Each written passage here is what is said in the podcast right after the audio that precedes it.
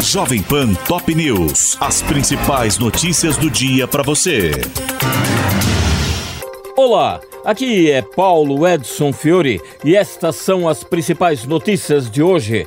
Senado aprova projeto que taxa empresas offshores e fundos dos super ricos e texto segue para a sanção. Aprovada de forma simbólica, a proposta faz parte das apostas de Fernando Haddad para aumentar a arrecadação e tentar cumprir a meta de zerar o déficit público em 2024, incluída na LDO, que tramita no Congresso. A Casa também aprovou o pagamento de bolsas para estudantes do ensino médio público com recursos do Fundo Social.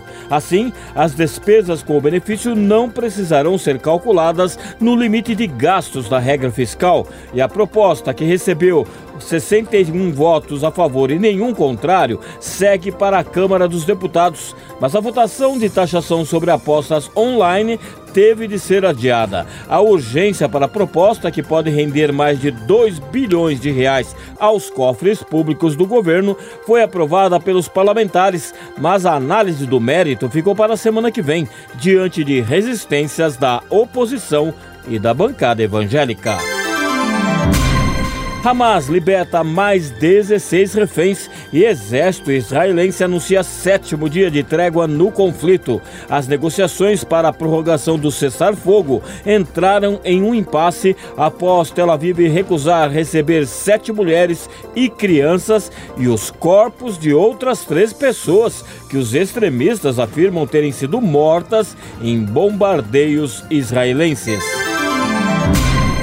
Câmara aprova marco regulatório para a produção de energia solar e eólica em alto mar, considerada parte da agenda verde que a casa pretende apresentar na COP28. A proposta inclui, no entanto, alguns jabutis, dispositivos considerados estranhos ao texto original, como a previsão de prioridade às contratações de termoelétricas movidas a carvão mineral até 2050.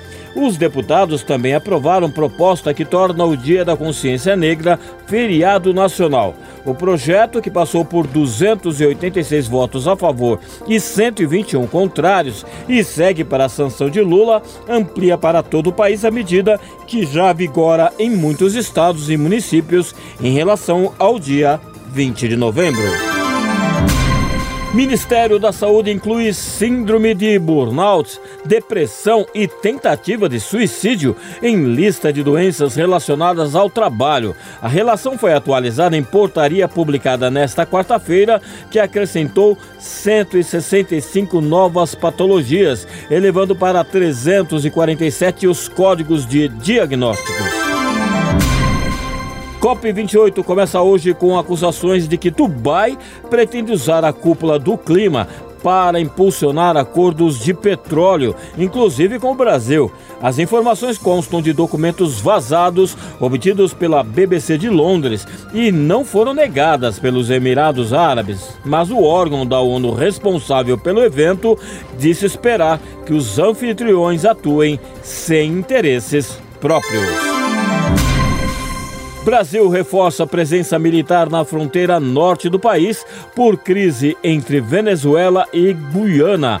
O alerta é contra a escalada das tensões provocadas pelo referendo de Nicolás Maduro acerca da anexação do território de Essequibo, equivalente a dois terços do país vizinho, cuja propriedade é reivindicada por Caracas.